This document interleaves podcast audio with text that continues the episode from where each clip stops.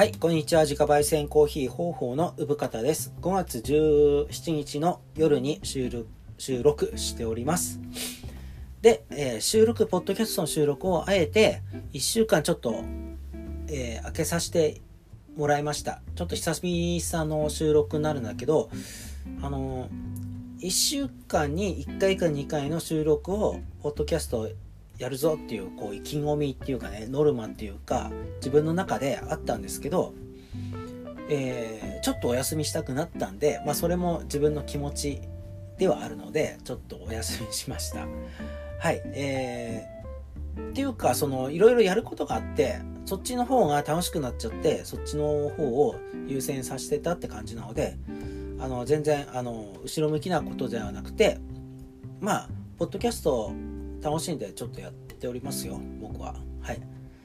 えーまあ喋ることっていうのはいつも苦労してあんまり内容とかもなくなっちゃうんだけど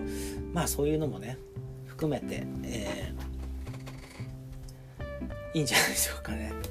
まあたまにはちょっと休もうかなと休みたいなと思った時にちょっとまあ優先順位として別のことをやってたって感じですかね。はい。でね、まあ忙しいってわけじゃなくてやりたいことをやってるんだけどえーあ、そう。忙しいと疲れたはあんまり僕、えー口に出さないようには心がけてて、でももちろん言葉だから使うことはありますけども、あんまりね、その、例えばね、奥さんとか子供とかね、その、えー友人と遊ぶ時とかね、なんかそういう人たちに向けて疲れたとか忙しいとかね、あんまりなんだろうねポジティブな感じになんないなって思っててあれでもこれ昔話したかな？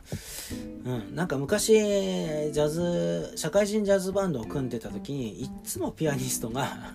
ピアノのやつが集合すると忙しい疲れたって言うんですよね。でそれがすっごい悪影響を与えててバンド内調和に。まず気持ちを遊びで集まってて楽しみにしてるメンツがほとんどなのにまずそれでその気持ちを砕かれてるってところでまあ亀裂が入ってったんですよ。だからあんまり良くないなと思うし、うん、まあまあ忙しいんで頑張っておりますみたいなね。そういう前向きな使い方とかもあるけども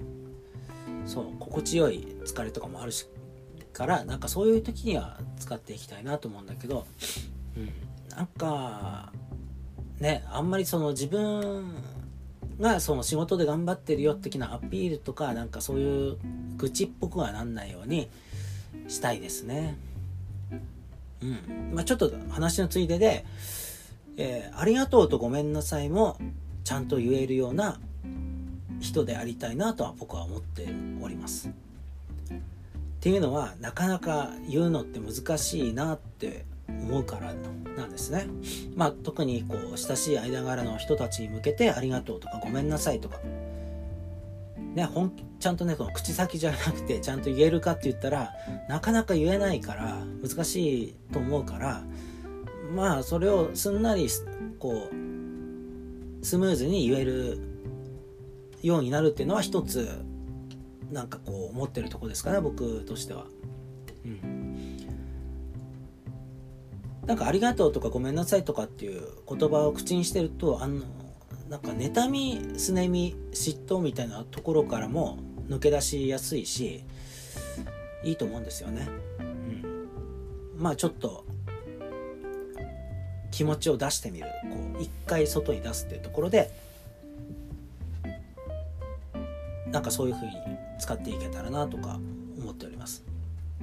はい。えー、まあ、一つの話ですけどね。はい。えー、さい、そうね、最近僕あの映画、また別の話しますけど、映画を見に行ったんですよ。で、去年は本当に映画4、5回しか見れなくて、でも本当は僕映画すごい映画館で見たいんですよね。でなんかこう通年パスポートとかも実は持ちたいタイプなんだけど、まあ、こういうご時世だからなかなか行けないんだけど、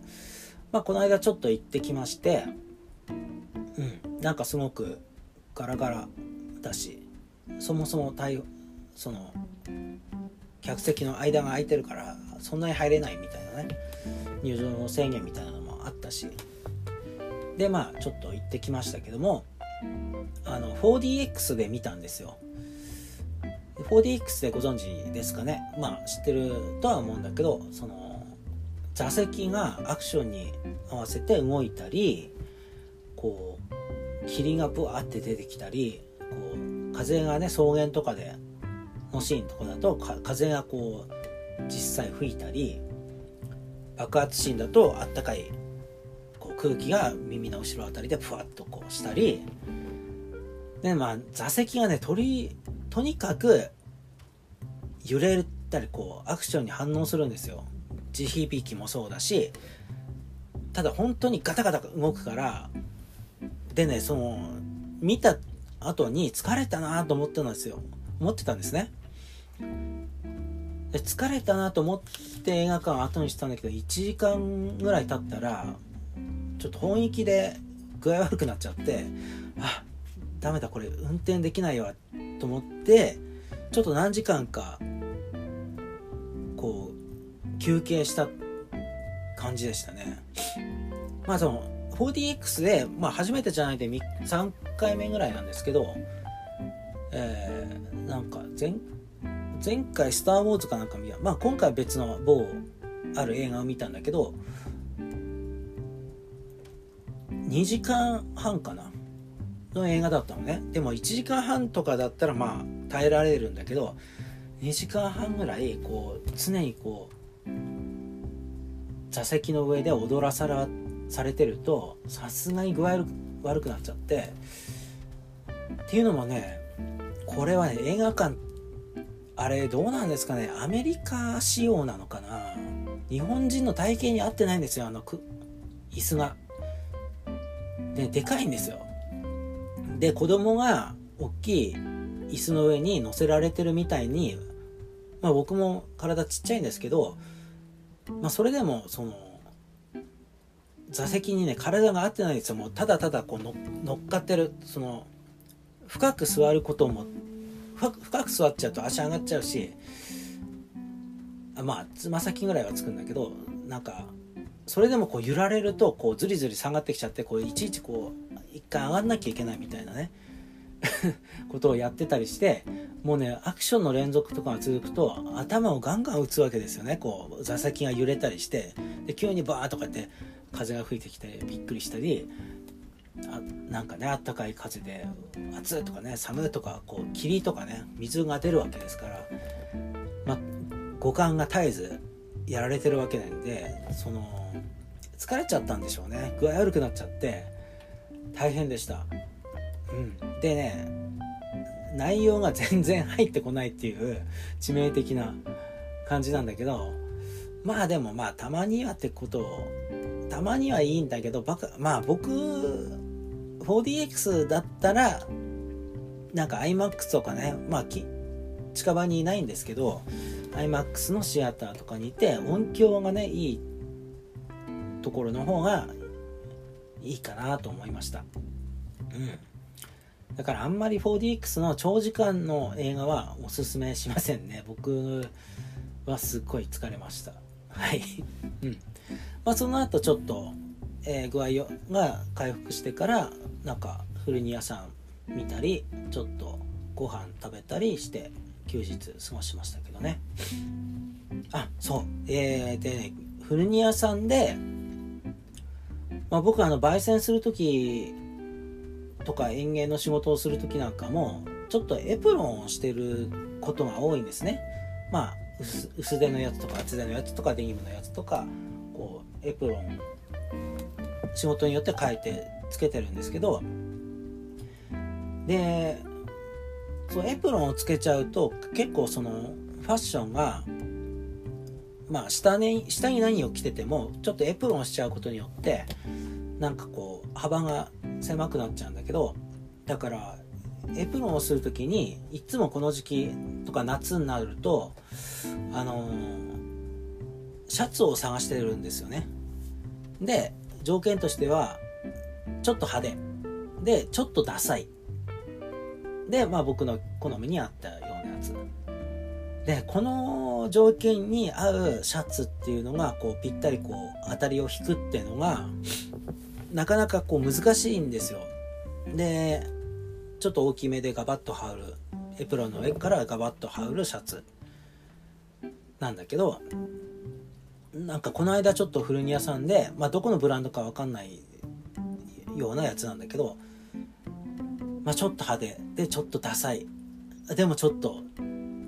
着てて気分が上がるやつをついに見つけました。うん、で、これで、えー、なんかちょっとモチベモチベーションがね、上げて、こう仕事できるなっていう思い、思ってますね。うん。なんかこう、まあファッションとかでね、こう、気持ちを上げて、やるっていうのも一つの手だし、なんか僕、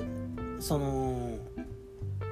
歩く犬の散歩なんかが全然苦にならないのはなんかこう靴ですね。靴履きたい靴履いて散歩するっていうモチベーションが一つあるかもしれないですね。だから歩きやすい靴ってわけじゃないんだけどなんかこの靴をちょっと育ててやろうとか履き潰してやろうとかなんかこれ今日はこの気分だみたいな。靴でちょっと気分を盛り上げたりまああとねシャツシャツとかね。そうあの派手でダサいシャツをエプロンの上からガバッと羽織ってなんか仕事してるっていう自分なりのこう上げ方ですよね。うん、とかだからそういううん。まあ、古着屋さん巡りみたいな歩きみたいなのも最近やってなかったなと思いました。いややっぱり あのこのご時世っていうのももちろんあるからあの歩かないんだけどあのねうちまあ親が高齢者なんで、えーまあ、僕がねこうコロナとかにかかってそれが家族に移ってみたいなことが起きると、まあ、親戚とかねまあ兄弟とかにまあ何言われるか分かんないというか一生そういうものは付きまとうだろうなっていうプレッシャーみたいなのは、ね、ちょちょっとね若干やっぱり感じてるんですよ。一緒に暮らしてるから。なんだけどその親があの1回目のワクチン接種を受けたんですね。でそれでちょっとね受けてもらったんでなんかやっぱり自分で思っているよりもかなり肩の荷が下りたんですよ。なのでちょっとそういうお出かけみたいなのもちょっと解禁してるんですけどまあ2回接種しなきゃいけないんですけどねだから高齢者が接種を受けるってことはやっぱりその若い人たちがその責任をねちょっと軽くするっていう側面もありますよね。うん、まあ僕なんかはだいぶ楽あこれでちょっと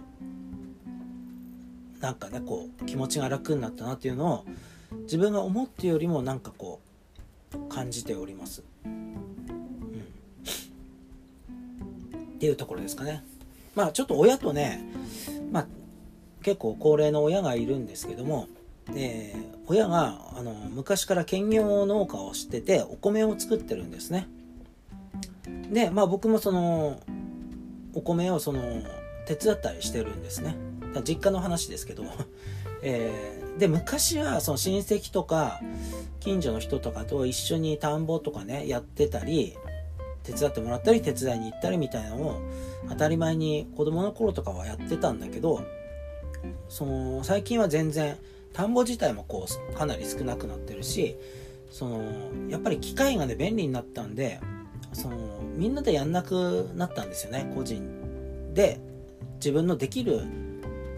自分たちが食べる分だけ作るみたいな感じになってるんだけどまあうちだったらうちのうちで食べるお米とあと、えー、妹たちの分1年分とかね。とあと半分はあのうちの実家でおこわとかやってるんでもち米です。もち米を作っております。まああの僕あのイベントなんかに出店する時におお餅なんかを出してた時があったんで知ってる方いるかなと思うんですけどあの産餅っていうね餅をついててそれは自分家で作ったお米なんですね。でまあ草餅にしたり小豆と小豆餅にしてみたりしてなんか赤とか緑にしてあとは普通のプレーンなお餅で3色のお餅を作ったりしてなんかひな祭りとかそういう時あのお祭りのイベントとかにこう出したりなんかのね国入りの時にこう出してみたりその出店とかしてたり地元のお店に卸したりみたいなことをやってるんですね実家で。まあおこわが中心ですけどね。なので半分ぐらいこうもち米を作ってるんですけど1ヶ月前ぐらいに種もみを巻いて、えー、それはもう近所の人たちのおばあちゃんたちに手伝ってもらってみんなでワイワイやったから全然楽しかったですけどでその生えた苗を田植えですね。田植えをこの間やりまして終わりました。でね今時田んぼってすごい労働その重労働じゃなくなってるんですよ。あの僕も田んぼに一歩も入りませんでした。まあここ何年も入ってないし何だったら稲刈りもしてないですね。稲刈りもそのコンバインっていう機械に頼んじゃってて持ってる方にね。田植えもそうですけど持ってる方に頼んじゃってだからその苗をその田んぼに運んだりするっていうお手伝いだけでしたね。だから半日で終わっちゃいました。まあもちろんその父親が父親はこう農業とか、えー、やりたい人なのでこういろいろ野菜作ったり最近だと白菜作ったりやってるんですけどでまあ田んぼに水張ったり白かきしたりみたいなあと草刈りとかなんかそういう準備は父親がこうやってましたけどまあ僕は全然できないですけどね。いろいろこう手伝ってって言われる部分は手伝いますけどね、うん、なんかそういうところで手伝ってみましたけどまあいるんですけど、うん、昔みたいにこうみんなでやってるもんじゃなくて父親と僕だけでこうやってるものなんてあんまりねその楽しいって気分ではないのね。だからもしお米がね買うの嫌だで自分たちで作作りたい作ったお米を食べたいんだみたいな人がいたらなんかこう共同でやってみたり友人とか親戚とかなんかねコミュニティの中でワイワイワイワイやった方が楽しいと思います。でその時はその でっかい機械に頼るんじゃなくてこう例えば稲刈りの時なんかも一回ちょっと干して脱穀してみたいなのを自分たちでやるみたいなね。でそういうところを手をかけるとやっぱりお日様に干してる分美味しくなるからまあ僕は手間だからやってないんだけどコンバインとかでやるよりは美味しくなると思うしまあコンバインとかでこうやっちゃうと味気ないって味気ないですよね、うん、何しろでもそういう手が足りてないところは機械に頼っちゃうし、まあ、手が足りてなくても言ってしまえばできちゃうですよ現代で言ってしまえばね、うん、まあそれでもなんでこうお米を作ってるかっていうとなんかそういう自分たちで食べるお米を自分たちで作るみたいな矜持っていうか価値観みたいなころでしかないかなと思うんですよね。うん、あとはだから自分たちが所有してる土地に田んぼがあるからっていう、まあ、田んぼを所有してるから作るんだみたいなところですかね。うん、そうだからあんまりその個人とか家族内でそのやってもあんまり楽しくないんだよね。だからみんなでやる分には楽しいかなっていう作業ですよね。まあ何でもそうかな。でもそのお祭りとかなんだろうね。季節の行事っていうかまあ季節が大きいかな。なんか季節感っていうかね。こう田んぼとかお米を作るっていうのがそういうものになりつつあって昔はそんなに好きじゃなかったんだけどなんかうん。なんかやっててそんな苦じゃないですね。なんかこう気持ちが。あのそういうことをお米を作ってたりするっていうのもいいですね、うん、まあなんかこうガーデニングなんかももしかしたらそういうものなのかもしれないですよね、うん、ただ僕は昔ちょっと言ったと思うんですけど食べ物を作るなんだろうね。度胸がない、まあ、覚悟か。食べ物を作る覚悟は僕は今のところないですよ。だから農業はやってないんですね。野菜も作ってないし。あのまあこれはちょっと話すとあれなんでただそのだからだから園芸っていうところをやってたんですけどただそのお米に関してはなんかそういう行事つうかイベントかイベント的な感じがあるのでなんとなくこうやれてる気がしますね。うん、なんか農業でこう野菜とかをキャベツとか白菜とかを今父親は白菜作ってますけどじゃがいもとかなんかこう作って売ってみたらみたいなことをお花なんかねやってるから言われるんですけどいやそれはちょっとできないんだよあのもすごい農家さんにリスペクトがあるからちょっと僕なんかじゃ務まんないなみたいな気でいますよね。うん、なんか一人でやろうとしてるから無理なんだと思います。うん、なんかこううんなんか子供とかね姪っ子とかに食べさせたいなみたいなモチベーションとかなんかこう配偶者とかにこう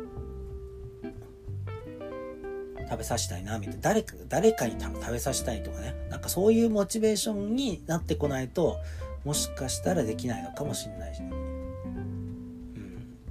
うん、だから今農業やってる方ってもうただ楽しいからやってんじゃないですかね。そういう人たちって、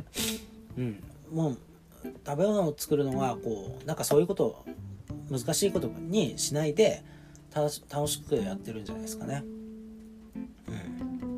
まあそのやり方としてはその有機農業なのかそうじゃないのかみたいなこう選択肢とかいろいろ考え方とかも出てくるとは思うんですけどね、うん、まあまたね有機農業その買う消費者がね買う選択肢としてはこうこう簡単に決められるんだけど、まあ、有機農業とかこうのそっちのこう分野もね考えれば突き詰めれば調べるほど突き詰めれば突き詰めるほど調べれば調べるほど結構奥深くてなかなかそんな一長一短でできるようなもんじゃなくて結構根性いるんですよね。なんかだからそういうところでも、えー、なんか僕なんかは本当に到底及ばないようなことをやってる方はやってますよね、うん、僕なんかも知り合いも何人かこう有機農業やってるけども有機農業やってるんですなんか簡単に言っちゃえるほど簡単なものじゃないんだよなっていうのは僕はなんとなく分かってるので分かってるっていうかこう一旦を知ってるのですごいなって思います。だからそういう覚悟は僕にはないなとか逆に思ったりもしますね。うん。はい。まあでもどの分野の仕事もそういう感じなんですかね。まあ言ってしまえばそうだけどその自分がこう楽しいこうなんだろうこう気分がこう向いてるところをやってるんじゃないのかなみんな。そうなんかこうそんな気がしますよね、はい。じゃあ、えー、まあ僕のその焙煎のお話をしますかね。えー、まあ今日なんかはすごい雨降っちゃって、まあ、西日本の方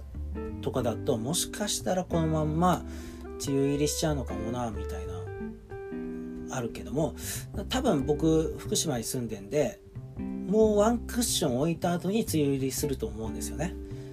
まあこのまんま今日から梅雨入りってことはないと思うんだけどでまあその前まですごい夏日みたいな日がな実際夏日だったのかな。25度ぐらいあるような日が続いたりしてあ初夏いいねとか思ってたんですけどうん。えー、そうそうそれで5月って本当に綺麗で山とか川とかがなんかこう圧倒圧倒されちゃうというかこう見入っちゃいますよねこう山の緑の深さに。なんか川のこう輝きに みたいな。うん。だからねなんか5月病ってあるじゃないですか。5月病って何で起きんのかなみたいな。気でいたんだけどやっぱりその環境新しい環境に、えー、一回慣れてからの反動なんでしょうね。だから僕なんかの環境があんまりこう変わってないような人が感じるようなことじゃないのかもしれないし、まあ、もしかしたら梅雨入り前の憂鬱憂鬱なその感じがこう5月病につながるのかもしれないしまあもしくはあと社会人の方なんかねそのゴールデンウィークの明けた後なんかもね5月病になる要因なのかもしれないしでもまあ季節的ななんかこう気圧の変化とかもあるかもしれないしまあよくわかんないですけどえー、まあねその気分的なものだけじゃないかもしれないですよね。うん。まあうつ的なこともあるかもしれないですよね、うん、ただただただでも5月は本当綺麗だなって思ってたんですよ。だから5月病って何でなるんだっけかなみたいなことをちょっと忘れがなんかこう考えたってことなんですけども。はい。まあそれそれだけですけどね。えー、でそれで先週めちゃくちゃ夏っぽいこうねキラキラした日が続いてたのであの水出しコーヒーを始めましたっていうかその地元の店頭に置くようになりました。でまあ早速在庫もパパッと売れてしまってあやっぱり必要だったんだなと思って、まあ、ネット上でベースショップとかそういうところではあのおいあの普通にね置いてあって買えるようになってるんですけどその、まあ、在庫そこ注文された時に焙煎して作るって感じですけど、まあ、地元のそのお店とかにはねそのやっぱり売れなそう売れそうだなっていう時にこう商品をこう入れ替えしなきゃいけないのであ先週にあちょっと水出しコーヒーを置いてみようかなと思ったらちょっと出たって話ですね。で水出しコーヒーうちの水出しコーヒーはあのミニチュアみたいにするタイプで出してるんですでだから瓶に1リットルの中にこうパックを投入する感じで。でね、ま、豆は、えー、今はコロンビアを使っておりますけどもちょっと今の時期初夏なんで、まあ、夏だったらもうごくごくいくと思うんでコロンビアのみなんだけど今ちょっとまあもうちょっとライトっていうかコクまあ、ちょっと複雑にするためにちょっとブラジルを入れております。ちょっと爽やかになるかな、うん、コロンビアのみだったらちょっとパンチの強いごくごく系なんだけどちょっとマイルド系のブラジブラジルのブランあのコロンビアとブラジルのブレンドにして水出しパックにしています、うん、でねこの水出しパックがあのームニチュアみたいな作り方するからそんなそんなでもないのかと思いきや意外にまあこれ作るのに一晩8時間ぐらいこう冷蔵庫の中に入れとく。で一晩ねこうまあ一晩経ったらそのパックを取り出してもらうんだけどなかなか本格的な味になるんですよね。なので結構好評いただいてて結構リピーターの方もいらっしゃるぐらいでまあ水出しコーヒーとしてすごくいいですね。でまあそのそういうやり方はしないよっていう人もいると思うんですよ。今水出しコーヒーの器具って結構出てきててうんなんかコストコなコストコなんかでも売ってたりまあ普通にネット販売なんかでもえー、置かれるようになってて近年だと。でそれは3時間で出す水出し。うちにもあるんですよね。あれはあのガラスメーカーで有名ないわきっていうところが出してるのかな。でまあ3時間ぐらい、えー、かけて水出しするんだけどそれは普通にねあの豆をひいてミルでひいてそれをセットしてそのセットした粉の上にコーヒーの上にこうお水を3時間かけてこうドリップするって仕組みを器具なんですね。でポタポタしてってその3時間後にこう抽出されてるって感じなんだけどだからそういう水出しの器具がある方は豆を買って自分で引いてこうセットして飲んだらいいんだけどで水出しコーヒーがあのすごく美味しいんですよ実は。実はっていうか